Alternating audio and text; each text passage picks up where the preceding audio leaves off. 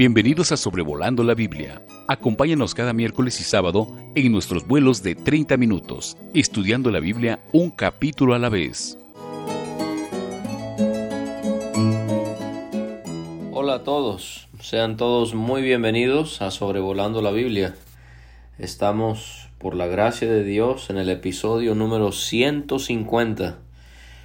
Difícil creer que ya son 150 episodios que Dios nos ha permitido poder compartir con ustedes, en los cuales hemos estudiado la Biblia un capítulo a la vez y el capítulo de hoy, 19 de febrero del 2022, vamos a observar el capítulo 31 del libro de números.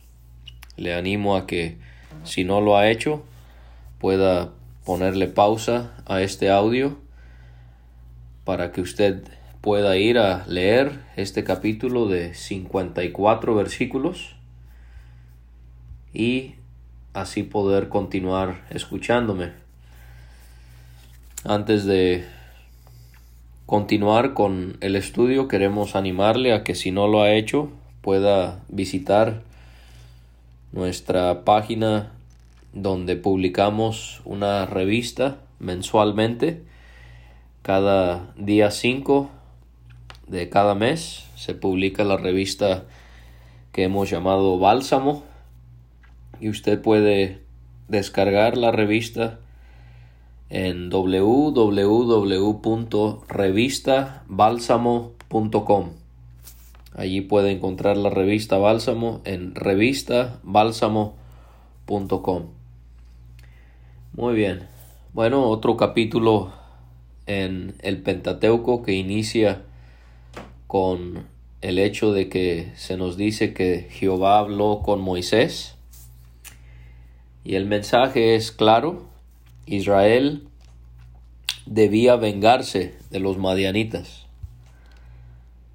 Se acuerda que en el capítulo 25 habíamos aprendido esa triste historia en la cual los madianitas, eh, por obra de Balaam, indujeron a Israel a fornicar y a idolatrar. Y ahora es tiempo de que Dios castigue ese pecado que ellos cometieron. El pecado de Israel ya había sido castigado, pero ahora el involucramiento de los madianitas tiene que ser castigado. Los madianitas era, eran un pueblo nómada que estaban en Moab.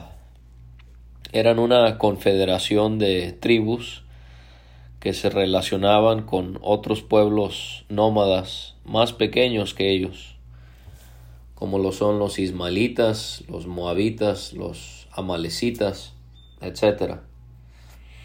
El comentarista Wenham nos señala esto. Y este pueblo nómada viajaba por la tierra del Sinaí, el Negev y Transjordania. Y vamos a ver que son los madianitas y no los moabitas que fueron destruidos porque ellos fueron los que incitaron a Israel a pecar.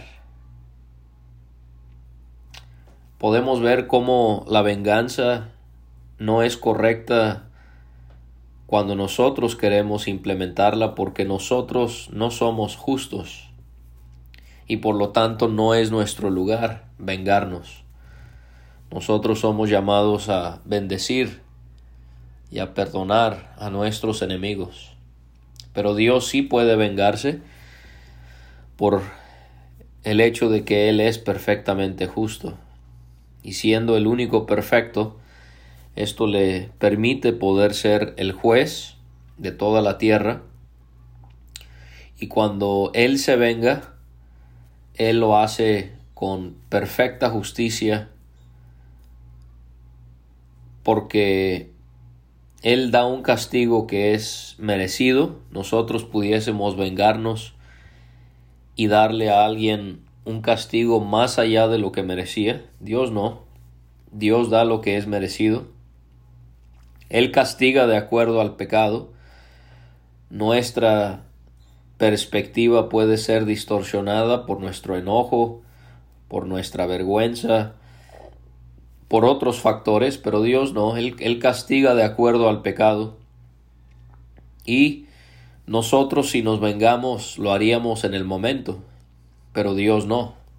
Él es justo porque aún a través de su misericordia, Él no se venga hasta que Él primero fue misericordioso y paciente, lo cual difícilmente lo podemos hacer nosotros. Así que cuando vemos a Israel vengándose de los madianitas, es la venganza de Dios. Es venganza por parte de él. Esto lo vemos en el versículo 3. Así hicieron, así hicieran venganza de Dios. Dios fue justo porque fueron los madianitas que fueron destruidos como ya señalé, no los moabitas, aunque se menciona a los moabitas en los capítulos anteriores, específicamente son los madianitas que estaban con ellos que son castigados. Los moabitas van a volver a aparecer en los capítulos 6, 7 y 8 de los jueces. Pero Dios sí puede vengarse. Él dice en el capítulo 32 de Deuteronomio, en el versículo 35, Mía es la venganza y la retribución. En ese mismo capítulo, en el versículo 41, Dios dice, yo tomaré venganza de mis enemigos. En el Salmo 149 y versículo 7 se dice de Jehová para ejecutar venganza entre las naciones y castigo entre los pueblos. Dios estaba actuando justamente al vengarse del pecado de los madianitas. Y Dios vuelve a tocar el punto a Moisés acerca de su muerte porque le dice que después de que se lleve a cabo esta pelea, él sería recogido a su pueblo. En el hebreo esa palabra recogido puede significar recibido, removido, reunido. Los creyentes del antiguo pacto ellos tenían este entendimiento que al morir ellos eran reunidos con sus padres. Esto ocurrió o este era el conocimiento de Abraham cuando él murió. Se dice lo mismo de él en Génesis 25:8.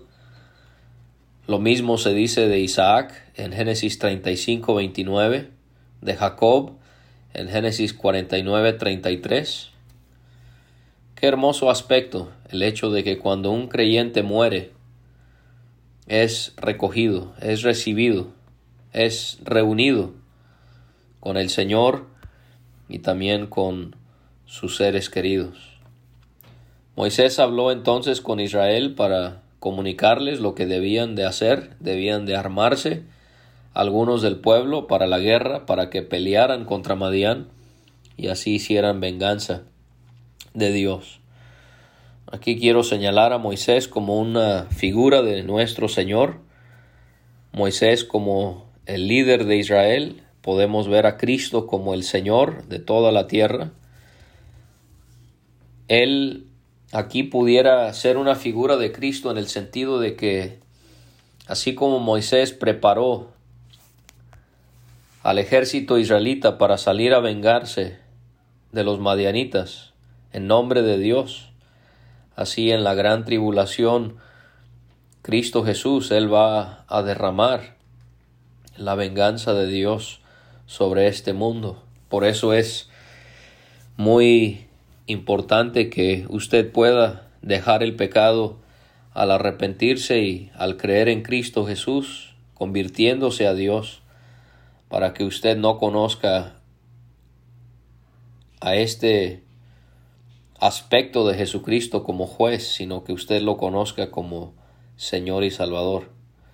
Se determinó que irían mil soldados de cada tribu, por lo tanto irían doce mil soldados a pelear contra Madián y Moisés los envió a la guerra. Es interesante que en esta guerra se hace muy claro el hecho de que era una guerra santa, o sea, una guerra por causa de la santidad de Dios, para respetar su santidad, porque Finés es enviado. Como sacerdote él es enviado a esta guerra, y no solamente es interesante que él es enviado, pero él también es interesante notar con qué fue enviado.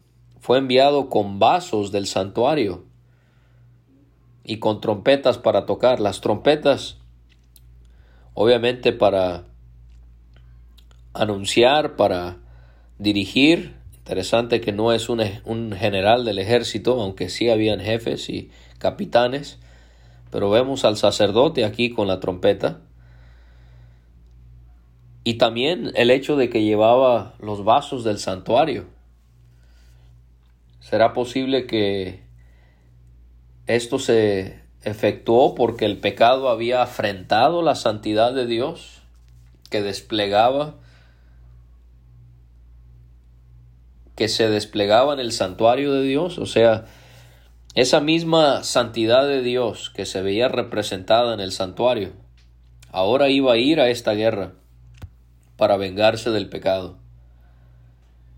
Israel va a esta guerra y pelean contra Madián y mataron a todos los varones. Dios les dio una gran victoria. No solamente a los varones, pero también mataron a los cinco reyes de Madián, Evi, Requem, Sur, Ur y Reba. El otro que fue matado, que debe de interesarnos, es Balaam, la avaricia de Balaam le costó mucho. Le costó su vida, morir y perderse por causa del amor que él tuvo hacia el dinero. ¿Se acuerda aquel, aquel rey Balak queriendo contratarle? O como dice en Deuteronomio 23:4, le quiso alquilar por dinero. Y vamos a ver que Balaam lo cual ya hemos señalado en otros episodios, pero siempre es bueno repasarlo. Balaam representa a los falsos maestros de nuestros días que en vez de hacer las cosas por el amor a la iglesia de Cristo lo hacen por la avaricia hay en sus corazones. La segunda carta de Pedro capítulo 2 versículo 15, él señala que estos hombres han dejado el camino recto y se han extraviado siguiendo el camino de Balaam, hijo de Beor, el cual amó el premio de la maldad. Ellos aman el premio de la maldad. Judas, en su carta, en el versículo 11, él dice, hay de ellos porque han seguido el camino de Caín y se lanzaron por el lucro en el error de Balaam y en la contradicción de Coré. Pero él también señala esto acerca de los falsos maestros, cómo se lanzan por lucro y por eso es que hacen lo que hacen. La iglesia en Pérgamo, en Asia, en los días del apóstol Juan, dice en Apocalipsis 2.14, Jesús señala a esta iglesia, tienes ahí a los que retienen la doctrina de Balaam, que enseñaba a Balac a poner tropiezo ante los hijos de Israel, a comer de cosas sacrificadas a los ídolos y a cometer fornicación. O sea que, ¿cómo es que en nuestros días, y esto lo vamos a ver, puede haber una fornicación y una idolatría espiritual en una iglesia? Y de hecho, podemos ver cómo en Josué se señala sobre este mismo evento, en Josué 13:22 también mataron a espada los hijos de Israel a Balaam el adivino, hijo de Beor, entre los demás que mataron. ¿Cómo es que Dios no oyó a Balaam, sino que convirtió su maldición por bendición para Israel? Esto lo vemos en el capítulo 23 y versículo 5 de Deuteronomio. Y no solo eso, sino que Dios maldijo a Balaam. Balaam quiso, según números 23.10, la muerte de los justos, pero más bien murió la muerte de los injustos. Los israelitas, al regresar, ellos llevaron cautivos a las mujeres, los niños, los animales y los bienes. Habían quemado las ciudades, las aldeas y las casas de los madianitas y tomaron todo el despojo y el botín de personas y de animales. Despojo y botín es lo que una nación consigue en cuanto a cosas materiales o personas cuando derrotan al enemigo. Y todo esto lo trajeron a Moisés, Eleazar y a la congregación, los cautivos, el botín y los despojos. Y se nos señala en el versículo 12 que Israel estaba acampando en los llanos de Moab, junto al Jordán. Moisés, Eleazar y toda la congregación, los príncipes de la congregación, mejor dicho, ellos salieron del campamento a recibir a los soldados. Era como una bienvenida que les estaban dando a estos hombres que habían regresado victoriosamente de haberse vengado de Dios. Pero Moisés se enojó, se enojó contra los capitanes y los jefes del ejército al ver que ellos regresaban. ¿Por qué? Porque él vio que traían mujeres. Y él preguntó, ¿por qué han dejado con vida a todas las mujeres? En el versículo 16 se señala que estas mujeres habían sido causa de la prevaricación, del pecado que había cometido Israel en Baal peor, contra Dios por consejo de Balaam, cuando hubo gran mortandad.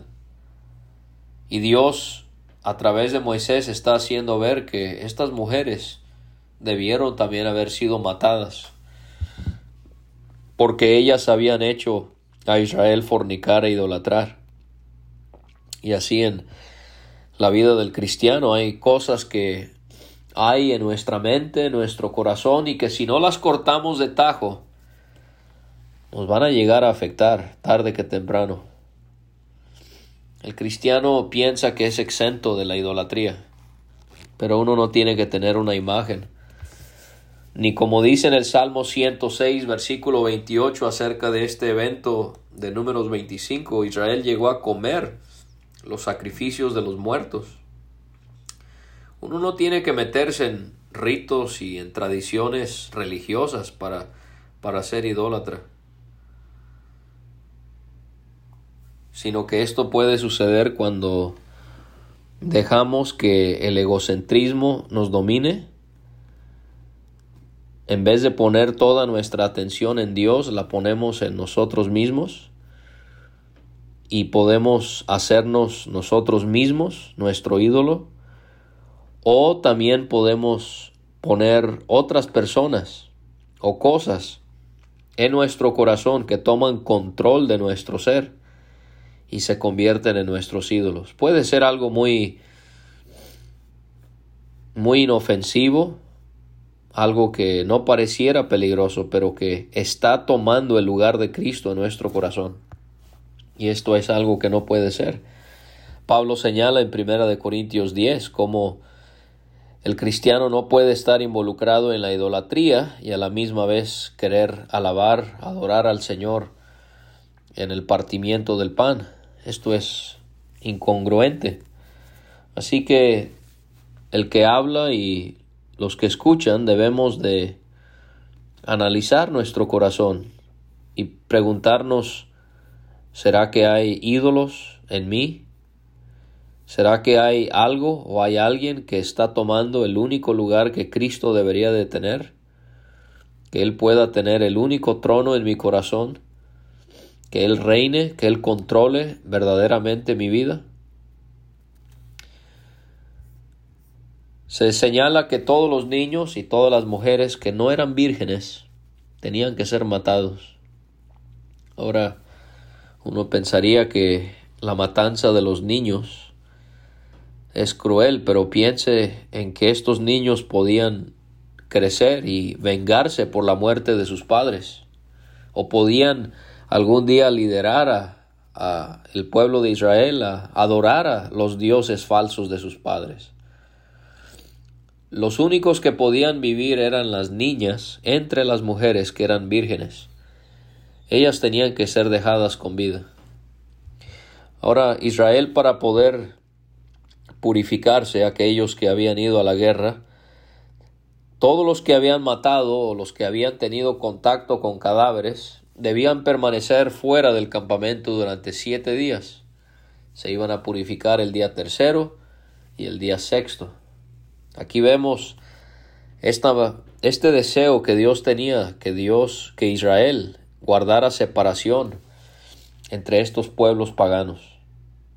Vamos a ver que ellos tenían que purificar sus cuerpos, sus vestidos, sus prendas de pieles, su obra de pelo de cabra, todo utensilio de madera. Aún lo que ellos habían traído tenía que ser purificado. Y así nosotros debemos de entender el, el daño que hay tener amistades con personas que no conocen a Dios que, podamos entender lo, lo profundo que es el daño que este mundo causa en nuestras vidas y cómo cuando pecamos debemos de purificarnos. Debemos de purificarnos para no andar en pecado, para no estar contaminados. Pensamos que podemos servir y hacer esto y hacer aquello para el Señor y, y estamos en contaminación.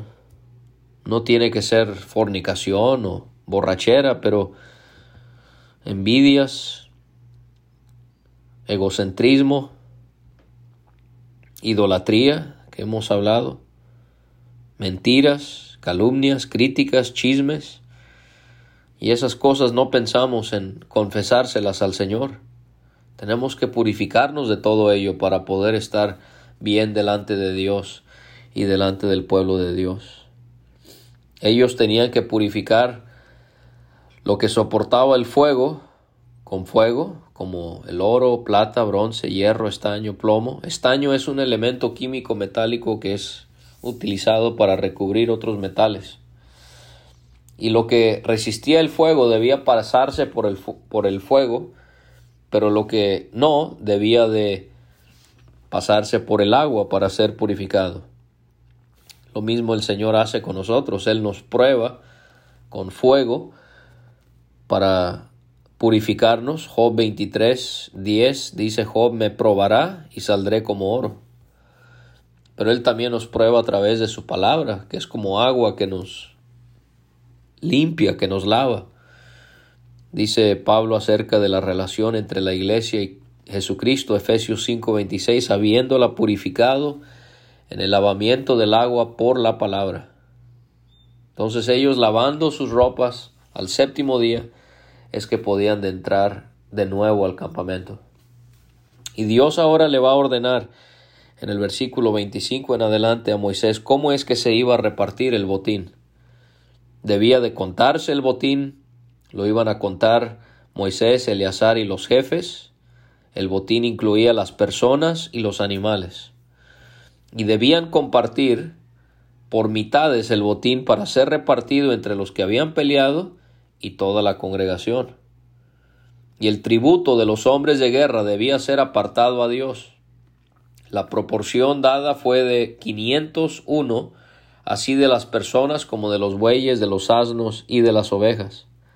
La mitad de eso debía ser entregado a Eleazar como ofrenda a Jehová de la mitad que le pertenecía a los israelitas, se tomaría una de cada cincuenta personas y animales para ser dado a los levitas. ¿Por qué? Porque se nos dice en el 30, ellos guardan el campamento, el tabernáculo.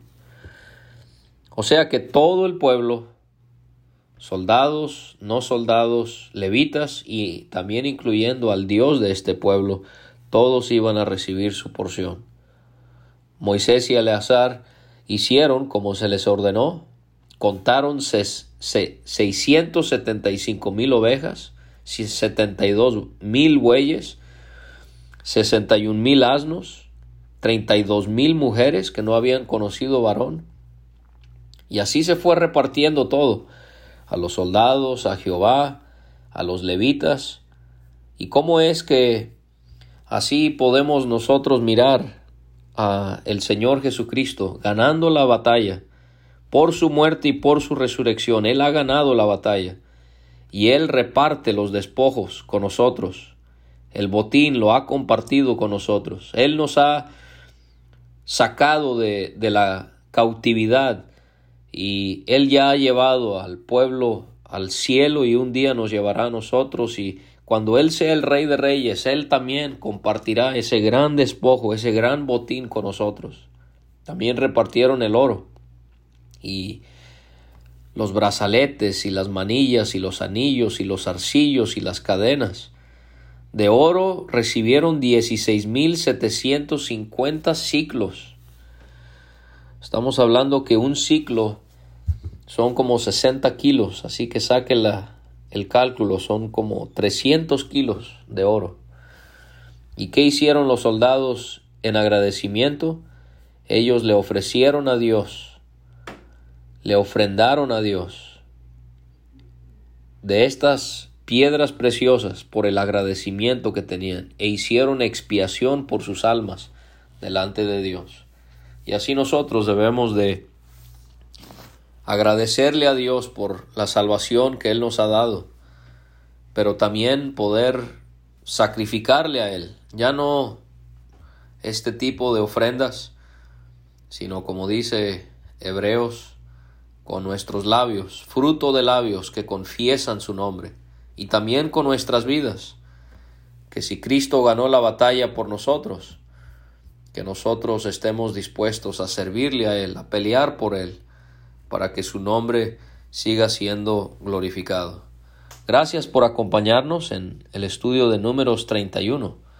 Dios quiera que Él les continúe bendiciendo. Agradecemos a todos por sus mensajes, por sus oraciones, para que Dios pueda prosperar este proyecto de ver todos los capítulos de la Biblia en este podcast sobre Volando la Biblia.